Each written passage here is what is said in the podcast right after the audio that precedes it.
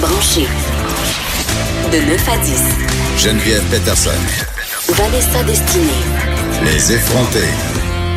C'est pas vrai, là, on n'est pas tout nu, même si on est une radio filmée, là, allez pas voir si c'est vrai qu'on s'est déshabillé. Je faisais référence euh, au titre du livre de ma prochaine invitée, Tout nu, le dictionnaire bienveillant de la sexualité par Myriam Daxin-Bernier. Bonjour Myriam. Salut. Je suis contente de, de, te recevoir parce que dans une ancienne vie, on se connaissait sans Ouais, se connaître parce exact. que euh, Myriam, euh, c'était une blogueuse. Je pense que ce l'est encore d'ailleurs puisque tu as un blog qui s'appelle La tête dans le cul.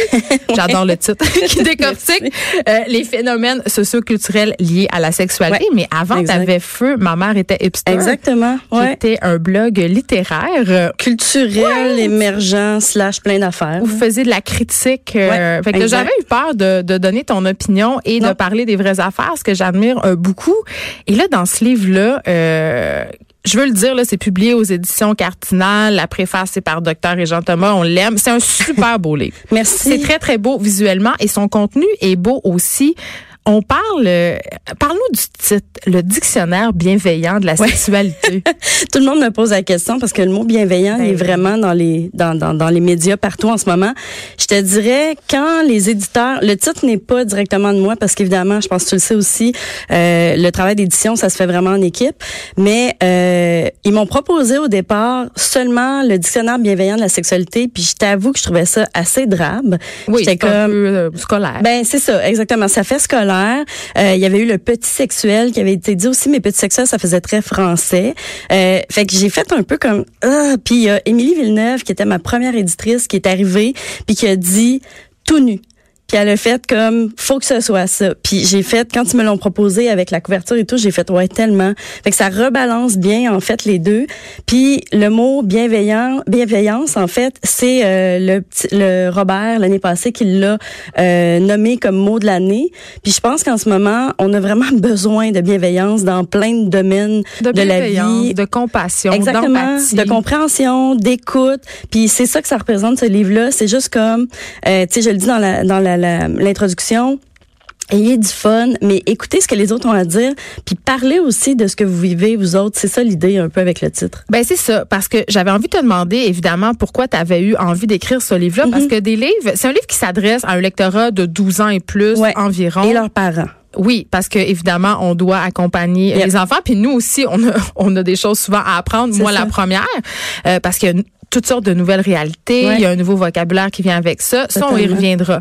Mais j'ai l'impression, pour avoir des enfants, euh, puis deux filles notamment, Mm-hmm. que euh, les livres sur la sexualité qui les touchent, euh, ben ça les touche pas justement. Ouais, ça les ouais, touche ouais. pas. On parle de technique, on Mhm. parle de moyens de contraception, mais quand ils lisent ça, elles sont au courant de comment ça fonctionne, Ouais. mais la sexualité, c'est beaucoup plus que comment ça fonctionne. Ouais, c'est ça. Puis c'est beaucoup plus que un, un discours alarmiste sur fais attention parce que ça se peut que tu attrapes des ITSS, fais attention, ça se peut qu'il y ait une grossesse non désirée. Tu sais, oui, il y a ça, faut pas se le cacher, faut en parler aussi. Mais je pense que c'est important aussi d'aller ailleurs puis de dire la sexualité, ça peut être vraiment le fun, puis ça peut être vraiment épanoui, puis ça se peut aussi que t'en veuilles pas puis que tu sois pas anormal pour autant. Fait que tu sais, c'est tout ça que j'ai essayé de mettre dans ce livre-là. Tu sais, je l'ai dit à, à quelques reprises dans d'autres entrevues, le livre est parti d'un essai au départ qui devait être sur les menstruations. On s'entend-tu que c'est pas ça pantoute? Mais les menstruations sont, de- sont dedans. Puis tu sais, le chapitre est quand même assez long là-dessus parce que c'est un sujet qui m'intéresse vraiment. Mais euh, ça a bifurqué parce qu'en parlant entre autres avec euh, Émilie puis Aurore qui est mon éditrice chez Cardinal, on s'est dit ce qui est plus urgent, c'est vraiment d'avoir un livre qui aborde la sexualité de façon, là, j'ai le mot décomplexion, on l'utilise partout, là, mais Mais je pense que c'est un bon mot pour en ça, parler. C'est ça. Tu sais, puis juste de, de leur dire, tu sais, on a tendance à aller à niveler vers le bas un peu pour les ados parce qu'on se dit, ben là, ils comprendront pas. Et puis Dieu sait qu'ils envoient des affaires. ah oui, mais moi, je suis partie de la prémisse, à 11 ans, ils voient leur premier porno, puis tout le monde est comme, oh my God, c'est T'es terrible. conservatrice 11 ans parce qu'on en a parlé Ouais. ici à l'émission, puis euh, selon les statistiques, ça serait plus 9-10 ans. Mm. avec l'accès à Internet. C'est tu quand même intense. Ouais, ouais, ben c'est sûr que ça, ça réduit. Puis tu sais, maintenant, ils ont accès à tout. Tu je veux dire, ils peuvent aller sur Facebook, ils s'en font des comptes. Donc, faut être outillé. Tu sais, quand tu Oui, vois ça, absolument. mettons que je suis un jeune de 12 ans et je tombe sur un- une scène pornographique, Mhm. euh, tu sais, puis c'est pas nécessairement ça qu'on cherche là quand on a 12 ans, Non. de voir quelque chose de, de très hardcore ou de très spécialisé en Ben, ils guillemets, veulent mais- le voir. Ben, c'est parce que t'as de, Mais l'in- pas, euh, de la curiosité. C'est ça, C'est pas, un- ça. pas désir de se masturber devant ça nécessairement. Non, ça Sauf vient que pas de là. Quand tu le vois, ça ça peut laisser une marque, ça peut, tu sais, il faut que tu sois outillé pour faire face aux images que tu vois. Absolument. Puis t'es tout seul avec ça. Fait que, tu sais, je suis partie de cette idée-là que, tu sais, si on reste dans le chiffre de 11 ans, mettons, mais t'as tout à fait raison, 9-10 ans, ça se peut, puis c'est assez troublant. Ben, dès qu'ils ont accès à Internet, ils, ils Ben, tapent sexe. Ben oui, puis tu sais, c'est facile à trouver au bout, là, tu sais. Puis même juste sur les réseaux sociaux, il y en a, là, tu sais, Twitter, ça pullule, puis tu sais, pourtant, on se préoccupe pas. Ben, c'est ça, tu sais. Fait que, mais, ils sont laissés tout seuls avec ça. Puis là, les parents sont comme, hey, on capote, ça n'a pas de bon sens, mais on dirait qu'on fait rien de concret pour comme les aider là-dedans. Et Myriam, on va se le dire, là. Il y a encore beaucoup de gens qui sont gênés là, de parler de Absolument. sexe. On Oui, a oui, parlé oui. de masturbation euh, dans le segment précédent et je suis certaine euh, que je vais recevoir des courriels. Puis je, je suis certaine qu'il y a des gens qui étaient mal à l'aise. Ouais, je sais. Parce que c'est encore vu comme quelque chose qui est euh, tabou, qui est sale, qui est Ouais. pas correct. Tu sais, fait il y a ça aussi. ça, puis euh, Ben là, c'est ça. Puis j'ai envie de te poser la question sur la façon dont on parle de la sexualité aux jeunes. On sait que les cours d'éducation sexuelle dans les écoles, euh, tu sais, ça a largement défrayé la manchette. là, tous les médias en parlent. Et là, c'est drôle parce que je recevais la semaine passée euh, un, une lettre, en fait, un courriel de mon école qui m'expliquait comment on allait parler de sexualité à mes enfants. Et j'ai compris, en fait, qu'on n'allait pas leur en parler. on parle de deux à trois heures d'éducation sexuelle pendant euh, réparties dans le cursus scolaire. Yep. C'est-à-dire dans toutes les vacances, dans tout l'enseignement, pardon, pendant toute l'année. Ouais. Deux à trois heures c'est rien, là. pendant l'année. C'est rien. Alors que la sexualité, ça fait, c'est une partie importante de notre vie. ça là. évolue tout le temps. Là. Je veux dire, il faudrait qu'on en parle constamment, puis que ça, ça évolue avec eux. Puis en plus, au courant de cette année-là, euh, je veux dire, il va se passer des choses. La première fois qu'on en parle, il faut qu'il y ait un retour là-dessus. Tu peux pas juste faire ton blog de deux trois heures puis faire, ok, on verra ce qui va se passer avec ça. Mais ce que j'en comprends, c'est que c'est disséminé dans l'enseignement. Ça veut ça. dire qu'un un enseignant qui enseigne les maths pourrait glisser au travers euh, des ça. équations puis de la racine carrée, quelque Des chose sur, ouais. Tu sais, ça, ça, ça, marche, marche comme pas. pas. Puis les, les profs sont pas à l'aise avec ça non plus, puis avec Ils ont le raison. droit. Parce que, ben oui, ils ont le droit. Je veux dire, c'est pas pour rien qu'il y ait des formations comme sexologue. C'est pour ça que je suis allée là-dedans. Mais tu sais, il faut savoir aussi que euh, quand un prof euh, fait de l'éducation à la sexualité dans les cours, faut qu'il il ou elle s'attende à recevoir des, des confidences peut-être de gens qui ont été entre autres agressés sexuellement. Puis dans ce temps-là, le prof ou la prof devient responsable de dénoncer pour l'élève. C'est pas une petite job là faire ça là. Fait c'est pas non plus un compte. petit job de dire les bonnes affaires. En plus, fait que, Tu sais. tu sais, ça met mal à l'aise tout- toutes les profs, ben pas toutes, il y en a certainement qui sont plus à l'aise, mais une majorité de profs euh, se sont dit mal à l'aise de faire ça, puis avec raison là. Tu abordes plusieurs questions euh, dans ton livre, dont la première fois. Ouais. Ça, c'est une question. Là, moi, je me rappelle là, quand j'étais plus jeune, quand j'avais 12-13 ans, là, ma mère m'avait acheté, je pense, c'était le livre de Jeannette Bertrand. Et là, Tout le monde me parle de ça, mais je Ben, me rappelle pas c'est quoi. Ben, c'était le livre que tout le monde avait là, qui nous expliquait les choses, les choses de la, les choses de la sexualité. Et là, on il y avait beaucoup d'emphase sur la première fois là, faut que ça soit spécial, puis que là, faut que ça soit avec un gars que t'aimes, puis que là, est-ce qu'on met trop d'emphase sur cette première fois-là? Moi, Ben j'ai oui. le goût de dire le genre, règle ça, règle ça, puis passe à d'autres choses.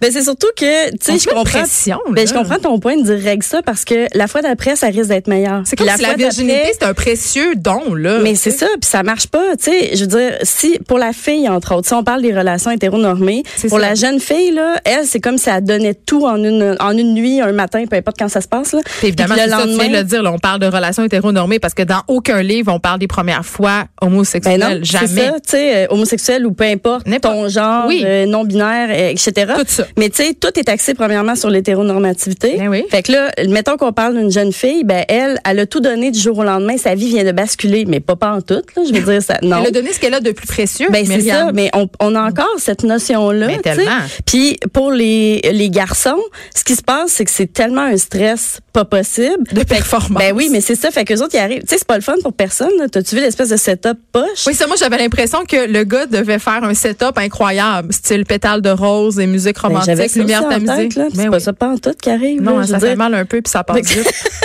Là, t'es comme, ah, c'était ça, finalement? oui, on joue un jeu. On pige des mots Ah, mon dans ton Dieu. livre parce que c'est un dictionnaire. Oui. OK? Hey, mais ça se peut que des fois, tu sais, il y en a des Ben, complexes. tu me le bon. dis. Ouais, si ouais, c'est ouais. trop complexe, euh, tu me le dis. Fat talk.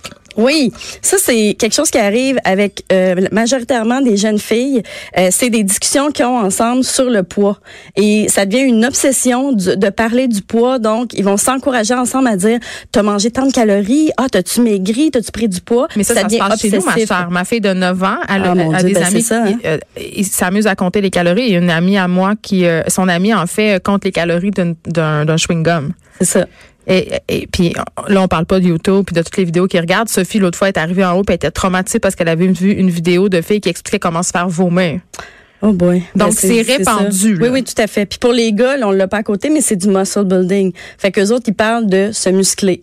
Puis ça devient un point que c'est assez extrême quand même. Là. Plaisir, Myriam. Oh mon Dieu, ben ça c'est c'est très vaste là. Tu sais, plaisir en fait c'est, euh, je pense que c'est la notion qu'il faut réintégrer dans la sexualité. Ça peut être le fun. C'est pas juste. euh, J'aimais bien le terme. Il y avait un article de Slate la semaine passée qui était pénétro-centré. Ça peut être tellement plein d'autres affaires que C'est ça. ça, parce que c'est ça qu'on apprend dans ce livre-là. Puis je trouve que c'est la chose dont on parle peu à nos adolescents, c'est que la sexualité, on fait beaucoup rimer ça avec justement la pénétration, Yep. mais il y a plein d'autres affaires. Ben oui. Avant, puis quand tu découvres la sexualité, souvent, il y a plein d'étapes avant de se rendre à la Ben oui. pénétration, tu sais. Ben oui, mais on considère encore que la relation sexuelle, c'est le, là j'ai le mot coït là qui est Ben, quand même. mais c'est ça, c'est le, c'est le, c'est la pénétration. Puis même si on parle de relation homosexuelle, par exemple, ça va être euh, un homme euh, gay qui va se faire pénétrer et un homme gay qui va pénétrer l'autre. Mais en même temps, il y a plein de d'hommes gays qui aiment pas nécessairement ça, la pénétration. Je veux dire, c'est pas, c'est Ben, pas, c'est pas l'espèce de là, mais il y a même des filles, tu sais, ben oui, dire, dans pas le ça sens, aussi, tout à fait. euh, on parlait à l'émission. Ça, c'est gays, c'est souvent, ils disent, les Oui. homosexuels, ils disent souvent, mais tout le monde aime ça, mais c'est pas vrai, là. Non, non, non, non. Puis il y a plein de filles qui sont pas capables d'atteindre l'orgasme par pénétration vaginale. Il y en a tonne. plein, tu sais.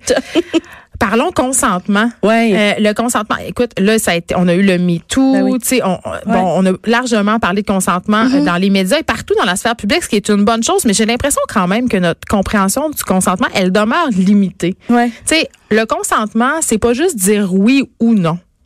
Oui, sais, il y a des ça nuances. ben, y a des nuances, puis on peut donner un consentement, le retirer. Ouais. Euh, Parle-nous de ça. Ben, tu sais, moi, la manière dont je l'ai expliqué dans ce livre-là, c'est que le consentement, c'est un oui franc, un oui assumé, un oui, j'ai le goût, puis je sais dans quoi je m'embarque. Attends, là, tu dis ça, mais est-ce qu'il faut dire oui à vive voix? C'est un peu turn off. Oui, Ben- je le veux.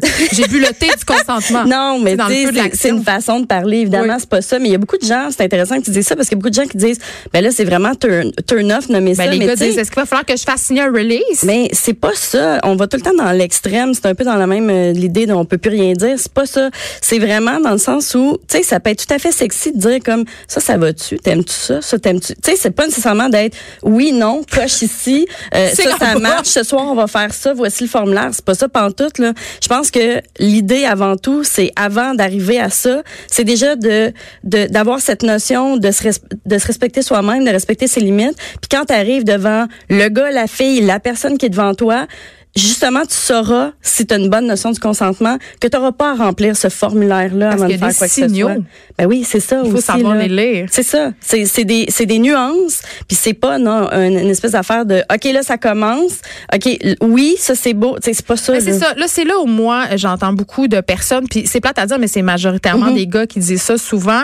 Euh, ben ça, a- pourquoi elle a dit oui, puis là, Mhm. elle dit puis oui, mais là, qu'elle se branche ou elle est donc bien agace. Tu sais, il tu sais, il y a le côté euh, dans la sexualité, euh, puis j'en ai parlé souvent dans mes chroniques, de se sentir obligé. Ouais ouais ouais tout à fait. Tu sais, tu te sens obligé d'aller jusqu'au bout, de suivre la personne parce que soit que tu te sens mal de dire non ou qu'il a payé des choses pour toi, par exemple Ouais. des verres, un souper. Sais, ouais. Ouais, mais tu sais, ça revient aussi à la notion de virginité aussi dont on parlait tantôt. C'est toute la pression, en, si on parle encore une fois d'une sexualité hétéronormative Oui. parce que c'est celle qu'on voit tout le temps. Euh, tu sais, il y a une pression énorme qui est mise sur les femmes, entre autres, à performer une sexualité, les hommes aussi. Puis c'est ça qui arrive puis qui met des des des genres de signaux mixtes un peu qui fait que beaucoup d'hommes sont comme ben là, elle voulait ouais mais ça se peut qu'après ça y tentait moins, mais il y a une pression énorme à dire. Tu sais, je, je pense que t'as. De pas avoir l'air d'une. Ben c'est ça. Puis tu t'en avais parlé une année, je pense, à, euh, À Deux hommes en or. en or. Puis t'avais dit des gens autour de toi. T'avais demandé à des femmes, puis ils avaient dit c'était plus facile de dire oui, puis de s'en Moins sortir compliqué. après. Moins compliqué, exactement. Mais c'est ça le principe. Tu sais, c'est le principe que Mais ça peut arriver aussi dans chez, chez d'autres communautés là, c'est pas nécessairement Absolument, dans des absolument. couples, Mais c'est aussi, ça vient aussi d'une vision hyper sexualisée. Tout le monde doit faire de la sexualité. Il faut que t'en aies, il faut que t'aies le goût. Ben c'est ça, là, tu m'amènes à la fameuse pansexualité et ces trucs-là que je suis pas Ouais. sûre de comprendre, là. Mais Ouais, ouais, c'est bien que dans ce livre-là, t'expliques justement que parce qu'on a l'impression que les adolescents sont hyper sexualisés. Ben, c'est vrai que c'est une période hormonale intense, on pense Oui. beaucoup à ça, mais il y a des gens que le sexe ça pas intéresse si, pas. euh, C'est c'est c'est correct. Ben oui, tout à fait. Puis tu sais, C'est l'âge la première fois, ben oui, c'est normal. Puis l'âge la première fois a pas changé dans les 25 dernières années. C'est encore, c'est l'âge médian qui est, je me, je veux pas me tromper entre moyen et médian. L'âge médian, c'est 17 ans. Hey, c'est tard. là. Tu sais, je veux dire, ben c'est ça. Puis tu sais, c'est-tu grave? Non, c'est pas grave. dire que c'est bien. Ben oui, tu sais, puis en même temps, faut pas non plus slut shamer si c'est avant. Tu sais, Ben, ça peut arriver. C'est pas la, la question de slot chémé, c'est de se dire Non, justement mais- qu'on fait l'amour pour les bonnes raisons, c'est-à-dire parce que tu as le goût, pas parce que tu ressens une pression, puis parce que tu te sens à l'aise. Oui, c'est ça exactement. Parce que pas nécessairement nous- parce que t'es en amour, il y a pas l'amour. L'amour c'est d'autres choses aussi, on en parle dans le livre là. Puis ça, tu le dis, tu le dis dans le livre qu'on n'a pas besoin d'être en amour Ben pour non. faire l'amour, parce que pas- moi, là, j'avais bien hâte que quelqu'un dise ça. J'avais bien hâte qu'on dise ça. Ben c'est quoi le rapport? Je veux Ben, dire on, dit- oui, on nous a toujours vendu ça. Ben, je Toi, sais. te donner à l'homme que tu aimes ou à la femme que tu aimes, mais il y a pas de lien. Oui, c'est le fun quand tu es en amour avec quelqu'un de faire d'avoir une relation sexuelle avec cette personne-là, c'est un lien très très fort qui se crée, mais en même temps je veux dire, ça peut être très, très agréable et très le fun avec quelqu'un avec qui t'es pas en amour. Ça n'a pas rapport. C'est deux choses complètement différentes. En tout cas, moi, je le vois comme ça. C'est vraiment important, je pense, de faire la nuance.